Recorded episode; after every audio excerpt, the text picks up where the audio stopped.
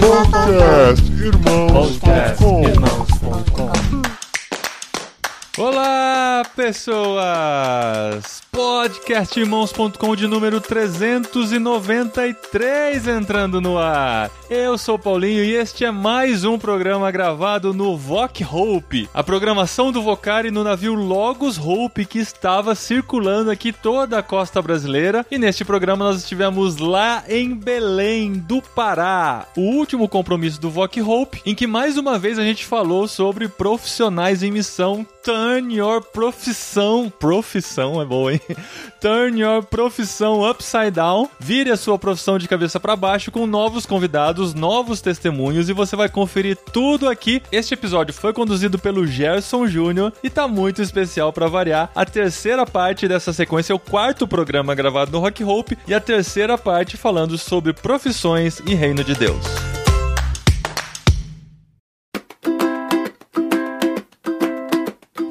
Gente, bem-vindo a Vocar aqui no navio Logos. Muito legal. Então, já o navio passou por diversos lugares aqui no Brasil. Aqui é a quinta parada. Nós vamos falar sobre profissionais no reino, sobre vocação profissional. O meu nome é Gerson, atualmente sou missionário no Palavra da Vida, mas eu tenho aqui comigo alguns convidados excelentíssimos, né, convidados para falar sobre esse tema. Então, temos aqui cinco colegas, amigos que estão envolvidos nesse tema de profissionais, de vocação profissional no reino de Deus. Eu queria que eles se apresentassem, dessem um salve aí para a galera e se apresentassem rapidamente e falassem qual a sua relação com o tema. Tudo bem? Boa tarde. Meu nome é Arlen Isaac, faço parte de um ministério chamado Luz em Ação, que nosso atual maior trabalho é com cinema, com vídeo, design, mas essa área de criação de filmes de curta, longa metragem e usando isso para impactar o mundo com o melhor, mais importante mensagem. Boa tarde, gente. Sou o Rondi, sou ali da Igreja Batista Sião. Boa tarde, gente. Eu sou o Lucas, marido da Tafne e pai do Isaac. Eu sou formado em engenharia de produção, tenho alguns cursos técnicos na área de sistemas de produção e gestão de pessoas. Trabalhei 10 anos em indústria automotiva e então agora sou aluno do Instituto Missionário Palavra da Vida Norte. No quarto ano, me formo no final desse ano aí e estou envolvido no tema que eu tenho estudado na área, no trabalho de conclusão de curso, desenvolvendo um pouco esse tema de profissionais no reino e a gente vai falar um pouco aí adiante. Boa tarde, gente. Meu chamo Amarildo, sou esposo da Evelyn, pai do Noah, que está chegando aí em janeiro. Eu sou missionário na Palavra da Vida. A partir do ano que vem, estou coordenando o Vocar Experience, que acontece aqui em Benevides, e eu me relaciono com vocação, né, e o tema Profissionais do Reino. Foi o meu tema de conclusão de curso também, né, falar sobre vocação. E tenho tentado estudar e desafiar jovens entendendo o seu papel e a sua responsabilidade diante de cursos, diante de oportunidades e como se engajar dentro do reino de Deus. Boa tarde, meu nome é Johanna, eu sou missionária no Instituto Missionário Palavra da Vida, sou professora lá e eu me relaciono com o tema porque eu fiz mestrado na área de missões e a minha meu trabalho final também foi na área de especificamente usar negócios para fazer missões. Então vou começar as perguntas aqui, espero que seja um tempo muito gostoso e agradável para nós. Primeira pergunta, Rondi, vou direcionar para você, como pastor da igreja local. Eu queria que você me falasse um pouco de qual é a importância de você ter jovens vocacionados na sua igreja e que sabem o seu propósito, sabe por que estão ali, sabe por que servem ao Senhor com o que estão fazendo. Qual a diferença de pastorear jovens assim? Muito legal. A gente tem uma galera lá muito boa. Eles estão por aí. Cadê a galera? Aê!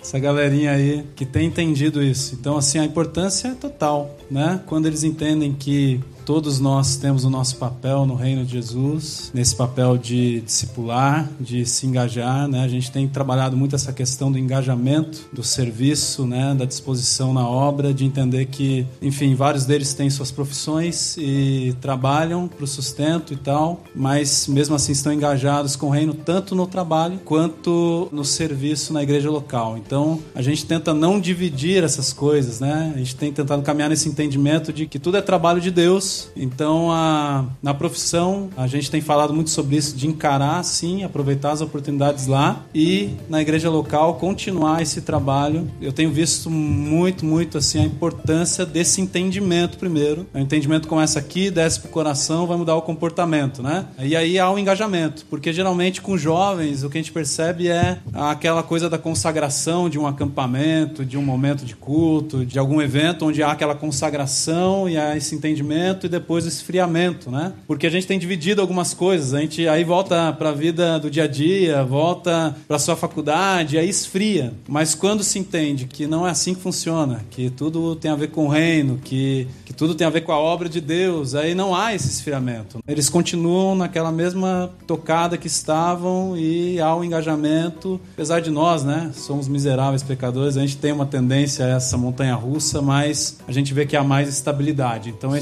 extremamente importante. Sim, talvez para muitos que estão aqui, eu já vou direcionar um pouquinho para a Johanna, para ela tirar essa dúvida nossa. Talvez algumas pessoas nunca tiveram contato com a palavra vocação, ou vocação profissional, vocação ministerial. Às vezes usamos, usamos o termo, né, bivocacionados. Eu queria que a Johanna definisse pra gente, talvez para quem está tendo o primeiro contato com isso, tem diferença de vocação e outra vocação ministerial, vocação profissional? Qual é a diferença? Como a gente vê na Bíblia esse termo? Então, para ajudar quem talvez está tendo o primeiro contato, como que a gente pode enxergar isso em termos? A percepção a gente tem que voltar lá para o início de tudo, o começo, para que Deus nos criou. Quando o Rony colocou vocação como um, um propósito de vida, uma carreira de, né, nessa vida aqui, para mim é isso faz sentido, porque Deus estabeleceu o homem para alguma coisa. Deus fez, formou o homem para alguma coisa. E o que é esse para alguma coisa? A gente tem que voltar lá em Gênesis e em Gênesis fica muito claro que Deus fez o homem lá no capítulo 2, ele diz especificamente para o homem, você vai plantar, né, cuidar do jardim e vai cultivar o jardim que ele colocou o homem. Então Deus criou o homem para trabalhar. Trabalho não é uma maldição, pelo contrário, é uma é uma bênção. Então, nosso propósito é trabalhar, trabalhar para promover Deus onde quer que a gente esteja, promover o reino de Deus. Então, essa ideia de bivocacional para mim não faz sentido porque é uma vocação só. Agora tem a ideia de ter uma vocação específica, especial. E eu creio Deus talha as nossas vidas para algumas coisas e às vezes ele talha as nossa, a nossa vida muito mais em relação ao nosso caráter, nossas percepções dele, e aí ele dá a gente habilidades que, juntamente com esse caráter, vão servir para mostrar ele em todos os lugares. É muito interessante que a gente tem na mão a oportunidade de usar tudo que Deus tem dado pra gente, feito pra gente, para mostrar Ele. Esse é o propósito da nossa vida, isso é o que Ele criou a gente para ser, né? Para fazer. Então a vocação primária é ser de Deus, ser chamado para fazer o que Deus nos chamou para fazer. Exatamente. Ok. Amarildo, agora passou o Enem, muitos aqui fizeram o Enem. Quem aqui fez Enem esse ano, 2019? Levanta a mão. Né, o Enem aí, difícil para alguns, fácil para outros. Resultados saem em janeiro e você pensa na sua faculdade pensando na profissão que você quer exercer. Então eu pedi para o Amarildo, quero que ele dê alguns conselhos. Que conselhos nós podemos dar para aqueles que querem seguir uma carreira missionária, mas também estão escolhendo a sua faculdade agora. Então, talvez alguns jovens aqui, eles têm um ardor missionário, mas eles vão fazer faculdade agora, o ano que vem. Que conselho você poderia dar para esses jovens? Eu lembro que quando para mim, que decisão tomar, de que curso fazer, foi uma novela. Porque eu ficava na crise pensando, meu Deus, o que, que eu tenho que fazer? O que, que eu tenho que fazer? Será que eu tenho que trabalhar e me capacitar com um dom completamente diferente do meu estilo, da minha personalidade, daquilo que eu gosto de fazer? Ou será que de fato Deus ele vai usar a ferramenta que eu já tenho nas mãos, né? Eu gosto de pensar e, e vejo que tem dois caminhos diferentes nesse sentido, né? Primeiro de tudo é olhar para aquilo que você tem nas mãos. Eu gosto de pensar que você exercer sua vocação, né? E eu vejo isso reforçando nas escrituras, é você perceber as necessidades do reino e aquelas ferramentas que você tem na mão. Porque às vezes a gente acha que a gente só vai pensar na nossa vocação quando a gente alcançar algum patamar, algum, é, alcançar algum nível de formação, mas na verdade Deus começa a usar onde você tá. E talvez Deus já colocou ferramentas nas suas mãos que podem ser úteis. E aliados a, a gostos, a, a estilos, de repente você pode escolher um curso na faculdade que de fato pode ser uma ferramenta que aos olhos de muitas pessoas você fale, nossa, as pessoas vão olhar para você e falar, cara, talvez isso não dê dinheiro, talvez você não tenha um sucesso profissional, uma ambição profissional que isso desenvolva longos e longos anos na sua vida, né? Mas talvez seja a ferramenta que Deus está te dando para você cumprir uma necessidade do reino, mostrar o evangelho ainda onde não foi anunciado, talvez através do seu curso, né? Geralmente a gente associa as necessidades missionárias e muitas pessoas têm essa, essa compreensão de que apenas cursos que são envolvidos na área de saúde, né? Ou médico, ou enfermeiro, ou qualquer área do conhecimento que envolva a área de saúde, ou alguma coisa na área de ensino, são são as únicas ferramentas que podem ser úteis nas mãos de Deus. Mas quando a gente vai parar para pensar, existem diversas possibilidades que podem ser úteis, né? Talvez você, com seu curso de direito,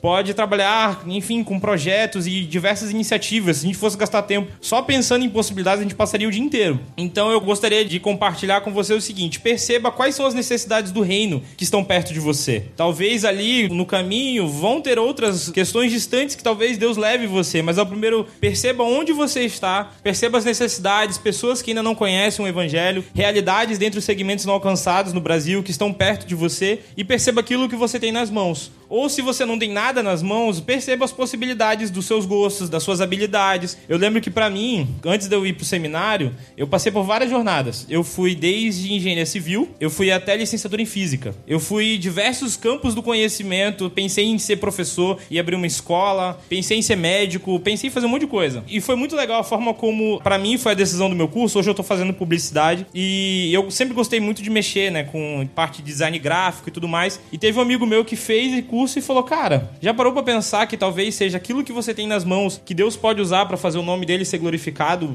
em diversos locais? Aquela hora que acende uma lâmpada, né? Então eu daria esse conselho: perceba as necessidades do reino, perceba aquilo que você tem na mão e perceba possibilidades, gostos, ideias que de repente, aliado àquilo que tá próximo do seu perfil, pode ser útil num curso na faculdade, que de repente seja uma ferramenta poderosa nas mãos do Senhor. Queria fazer uma pergunta pro Arlen. Eu queria saber se em algum momento, com essa nova etapa da sua vida, com gravações de filmes, porque você é um missionário, né? Você se considera Sim. um missionário. Mas quando você chega nas igrejas e você fala que você é um missionário, mas que trabalha com gravação de filmes, você já sofreu algum tipo de preconceito? Alguns irmãos de igrejas já olhou para você e não entendeu muito bem o que, que você faz? Ou tem alguma dúvida da igreja no Brasil hoje? Eu acho que não. Eu acho que eh, o, o meu cunhado, que é o ator para Jesus lá, o engraçado dele, quando ele era o ator de Jesus, ele tinha o cabelo comprido, né? Essa barba. Entrava na igreja, já deu para perceber às vezes, a pessoa olha para ele meio desconfiado. Aí eu, o cabelo curtinho aí assim, vou na frente, pra dizer, ah, nós somos parte do ministério Tetelestés assistem. Depois que eles vejam que ele é o ator de Jesus, ó, é todo mundo, uau, que legal, ele é artista tal. Mas eu acho que não. Tem sido, pra nós, na minha experiência, minha esposa tá aqui agora, a Cíntia, tem sido bom. Até reação ao contrário. Como Legal. eles falaram, muitos jovens, pessoas falando, nossa, que legal que dá pra usar isso. Ele é apaixonado pra tal, mas vejam só um futuro só com publicidade, fazendo algo lá, propaganda, coisa pra hum, político, não sei, trabalhando nessa área e vendo que dá pra usar pra realmente impactar muito a nossa nação e realmente os outros levando o evangelho. Que legal. Então, já abrindo agora para os outros, agora essa pergunta é livre, mas no mesmo caminho, né? A pergunta é se tem alguns tabus ou algumas ideias ou dogmas que a igreja tem ainda hoje que precisa ser quebrado, precisa ser tirado da igreja brasileira com relação a alguém vocacionado profissionalmente usando isso para missões. Você acha que a igreja talvez hoje já enxerga completamente, entende isso completamente, ou ela ainda tem que caminhar um pouquinho para entender melhor isso? O que, que vocês acham? A gente tem que caminhar bastante. não quero ser o pessimista, não, mas há muito ainda, muito tabu. A gente tem vivido isso bastante, tentando trazer essa ideia, mas aos tabus, a- às dificuldades de entendimento. Por exemplo, a gente tem uma galera lá que mexe com a decoração, né? A gente chama de estética, que é a ideia de você mexer com a forma, né? Não com a essência, mas com a forma e ser mais receptivo, ser mais acolhedor, até na, na estética, né? Mas há tabus, mas a gente tem pessoas que trabalham com esse tipo de, de questão fora e estão exercendo isso pra gente lá. Mas a gente precisa ir em doses homeopáticas. Sim. Por exemplo, um teatro como esse, que é tudo escuro e tal, né? As igrejas pretas virou, né? É um tabu. Sim. É um tabu. Pra mim não é nenhum. Eu acho sensacional. Eu entrei aqui e falei, cara, eu quero um negócio desse, assim. Sim. Pra ontem, senhor. Mas o senhor falou aí, acho que vai demorar uns, demorar uns bons anos aí. Sim. Mas assim, há muito. É um trabalho que demora um pouco, Gerson. É um trabalho tem que ser de pouquinho. Porque a nossa intenção também não é, de maneira alguma, ser lida com gerações, ser lida com pessoas mais antigas. Mais novos também que não entendem. A ideia não é chocar ninguém, a ideia é caminhar, é pro reino. Então, se é pro reino, você precisa caminhar com sabedoria, né? Mas, no meu ver, pelo menos na minha realidade, as realidades que eu passei, ainda há bastante. Você perguntou perguntou, né? Se eu chego lá, apresento esse projeto, todo mundo acha, ah, que legal, maravilhoso. Mas, como ele falou, eu não sei da igreja, mas duvido que o pastor vai sair daí em que eu vou investir nos jovens, dar oportunidade para eles criar vídeos. Eu vou investir o pessoal na arte, design, o que for. Isso também é, é raro. As pessoas Entendi. falam, ah, ninguém vê essa como. É legal fora, mas dentro da igreja talvez não, não tanto. É, chega, já apresenta algo pronto, feito, eles não sabem o que tá atrás disso. Mas não tem uma visão, talvez, para investir nisso.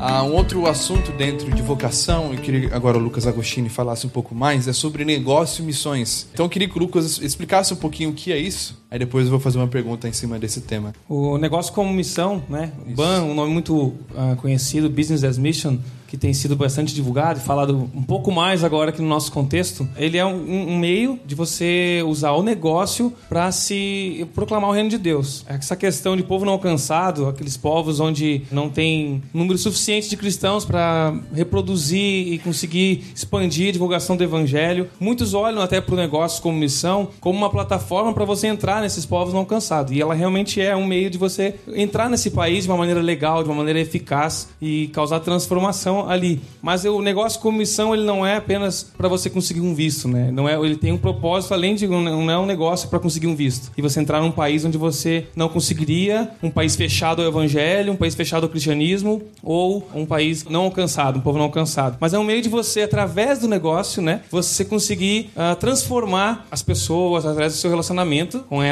através da intenção do seu negócio, através do propósito que você tem para ele. Então é um negócio do Senhor, um negócio e não deixa de ser um negócio normal. Então não é um negócio assim que, ah, não tem que ter devocional todas as manhãs, a gente fala de Jesus, o nosso negócio é do reino quando a gente vende instrumentos musicais, grava CDs evangélicos ou apenas fazemos filmes cristãos, não é apenas isso. O business é um negócio lucrativo que usa o seu negócio para transformar um, meio, transformar vidas para a glória do Senhor e apontando isso para Jesus Cristo como meio de transformar essas vidas. Então, o business as mission, o negócio como missão, é um meio de você usar o negócio para cumprir a missão que Deus dá a todo cristão. Então, é um meio para os empresários utilizarem. né? Então, geralmente a gente ouve, né, é, o BAN, geralmente é mais para povos não alcançados, né? Na verdade, nós muitas vezes não temos nem conhecimento desses negócios, porque geralmente eles estão em, lugares fechados, né? Eu queria, talvez na experiência de vocês, mas ainda direcionado ao Lucas, se dentro de países cristãos essa estratégia vale também, né? Já ouvi dizer cafeterias, restaurantes, dentro de países cristãos, por exemplo, aqui em Belém, alguém que quer ter um negócio, ele quer usar esse seu negócio para fazer missões, fazer discípulos. Quais são os passos práticos para isso? Qual deve ser a mentalidade? Quais são os conselhos que vocês dão para a galera que está aqui, que quer a partir de agora usar os seus negócios para o reino? Bem, bem grande, pergu- né? a pergunta é- Eu não sei passos práticos porque eu nunca comecei um negócio ainda, né? Mas o primeiro que você falou, a questão da mentalidade, né? E é um dos tabus, né? Que a gente tem na igreja, é o tabu que tem na igreja. Na igreja que tá aqui sentada, a igreja que tá aqui sentada na frente, que tá aqui na minha cabeça. Quando a gente olha para um negócio, para o trabalho, como algo ah, inferior a quem tá integralmente, né? O Rony tá lá na, na Sião, ele é pastor, ele trabalha para a igreja ali, como se ele tivesse num, né, num nível espiritual, um serviço maior do que o meu que vou começar um negócio. Eu não tô diminuindo ele aqui, não, mas diante de Deus, É isso mesmo, pode diminuir, porque diante de Deus, é essa, essa o chamado, né? O ofício diferente. Como executar o seu chamado. Mas ah, então esse tabu tem que ser quebrado aqui na cabeça. Você cumprir sua vocação pro Senhor, né? E em relação a se cabe aqui, né, no, no contexto nacional, como a gente falou, o negócio como missão não é para você conseguir um visto, é para cumprir a missão. Então, com toda certeza que ele é muito cabível dentro do contexto nacional, da sua cultura, aqui em Belém. Né? Às vezes você, ah, eu quero ser missionário, então eu vou abrir uma cafeteria em Belém. Aí você tem que trabalhar a sua definição de missionário. Não, eu quero ser empresário, eu quero ter uma cafeteria e eu quero ter uma cafeteria que seja diferenciada, né? transformada pela cosmovisão, pelo evangelho, por Cristo, pela cruz, para que as pessoas consigam olhar para esse meu café e perceber relacionamentos diferentes, maneira de tratar, maneira de lidar com as pessoas, com o negócio, com os lucros, com os funcionários de maneira diferente. Ter um negócio diferenciado para cumprir a missão que Deus está me dando. Isso chama atenção. Com toda certeza. Então é sim muito possível e cabível dentro do cenário nacional, cultural. É uma coisa muito interessante que eu tenho ouvido e lido é a ideia de termos a mentalidade de forasteiros e peregrinos. Nós não somos daqui. Nós estamos representando o Senhor. Nós somos embaixadores aqui. É muito interessante lá em Jeremias capítulo 29, quando o povo está no exílio e está desanimado, desesperado, olhando para os valores daquela Babilônia que não tem nada a ver com o que ele estabeleceu e olha para aquela realidade e fica desanimado. E quando que a gente vai voltar para nossa Jerusalém? Então, isso parece às vezes a igreja. Nossa, nós estamos aqui, é tudo tão estranho, a gente se sente mal porque é tanta injustiça. Tá? Quando Jesus vai chegar? Quando a nova Jerusalém vai ser a nossa realidade? E Deus escreve para o povo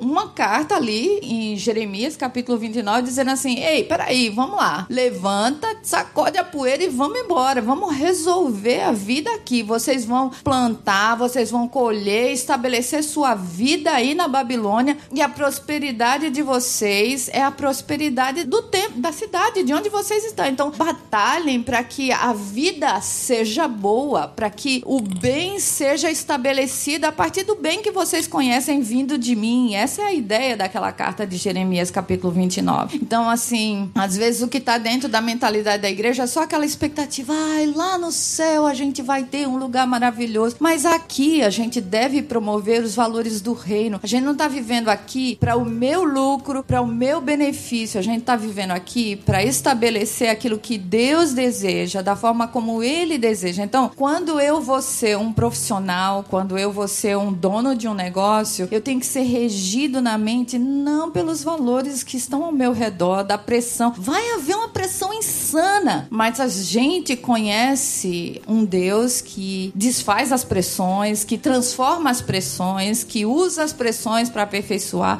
Então é essa perspectiva que tem que estar na mente. E eu acho que isso volta perfeitamente com a questão do tabu, porque por exemplo, assim, na maioria das vezes a mentalidade que as pessoas elas têm de vocação dentro das nossas igrejas é uma mentalidade extremamente distante do que a palavra de Deus fala. Parece que a gente aprendeu a construir um conceito de vocação que não é o conceito da palavra. Então, a nossa, né, pensando que toda essa mentalidade de profissionais no reino, de cristãos que entendam o seu papel, né, tudo pode ser transformado quando a nossa distância com a palavra vá sendo quebrada. A gente conhecendo a palavra, a gente conhece o nosso papel e conhece a nossa vocação. Conhecendo a palavra de Deus, a gente tem todo o manual disponível do nosso Deus, preparado para que a gente possa entender as relações que envolvem a nossa vocação e o nosso serviço. Senão a gente vai estar tá somente assumindo esses paradigmas que a gente sabe que muitas vezes a gente divide, né? Essa questão do secular e do sagrado. Então, cada vez mais distantes da palavra, cada vez mais estaremos distantes da nossa compreensão correta de vocação. Então, o nosso desafio para que essa mentalidade de um profissional seja mudada precisa ser voltada para a palavra. Então, uma visão correta de vocação, ela tem que ser voltada para a palavra de Deus. É a partir dela. E começa em Gênesis, daquele jeito que eu disse, né? Em Gênesis 1 e 2 o pecado ainda não tinha entrado. Aí entra o pecado em Gênesis 3 e abre uma gama de coisas difíceis, problemas, injustiças, etc. Interessante que Deus vê que o homem está seguindo naquele rumo, mas ele não perdeu o controle, não perdeu o rumo e ele decide: não, eu vou escolher uma família e a partir dessa eu vou começar um processo de resgatar essa humanidade de volta para mim. Perceba, ele chama um homem. Quem é esse homem? Capítulo 12 de Gênesis. Abraão. Ele chama esse homem. Esse homem, ele não chamou para se tornar um sacerdote especial, aquele que ia viver somente orando. Não, ele era um homem normal. Um homem que veio para uma terra. E qual é a missão que Deus dá para ele? É muito interessante. Não diz para ele pregar o evangelho, não diz para ele fazer nada, diz para ele ser. É a identidade dele que vai ser diferenciada. Ele ser bênção. Ser bênção. A nossa identidade de sermos filhos de Deus já abençoa, porque a gente vai ter valores diferentes, percepção de vida diferente, um jeito de enxergar as coisas diferente, transformado pelo Senhor Jesus. Essa que é a percepção. Seja, independente de onde estivermos. Independente de onde estivermos, a gente vai atrair as pessoas para ver que viver com Deus é bênção. Na Essa é verdade ideia. também, Gerson, acho que por a gente não ter esse entendimento bíblico do ser, né, da identidade em Jesus, nós estamos criando hipócritas. Talvez nós sejamos hipócritas. A gente vive o secular de um jeito e a gente vive o sagrado de outro. Eu brinco que no final de semana a gente põe a roupinha de crente, né? E aí tudo é bonito, tudo é legal. Durante a semana a gente é uma coisa, final de semana a gente é outra. Então a gente ensina as pessoas a, viver, a viverem uma vida dupla quando elas deveriam entender, eu sou em Cristo, é a minha identidade, então não tem diferença. A maneira como eu, eu ajo no meu trabalho, eu ajo em casa, até falo sobre isso, em casa nós somos o que somos, né?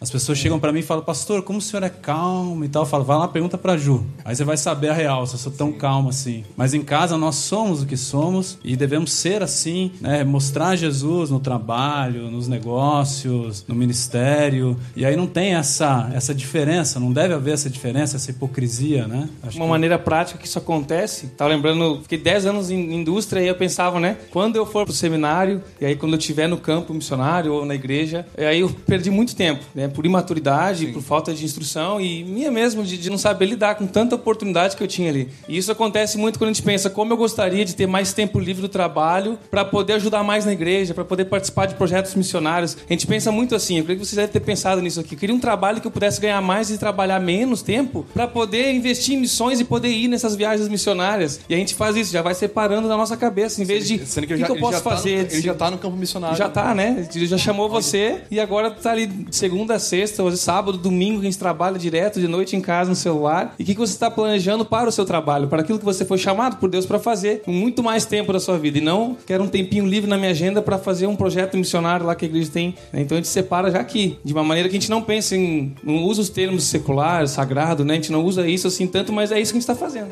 Gente, muito, muito legal esse bate-papo, mas tudo tem um tempo, tudo termina. Mas quero agradecer imensamente pela disposição de vocês e Deus abençoe a vida de vocês também. Gente, então esse foi o nosso insight no navio Logos aqui em Belém, no Pará. Valeu, até mais. Obrigada.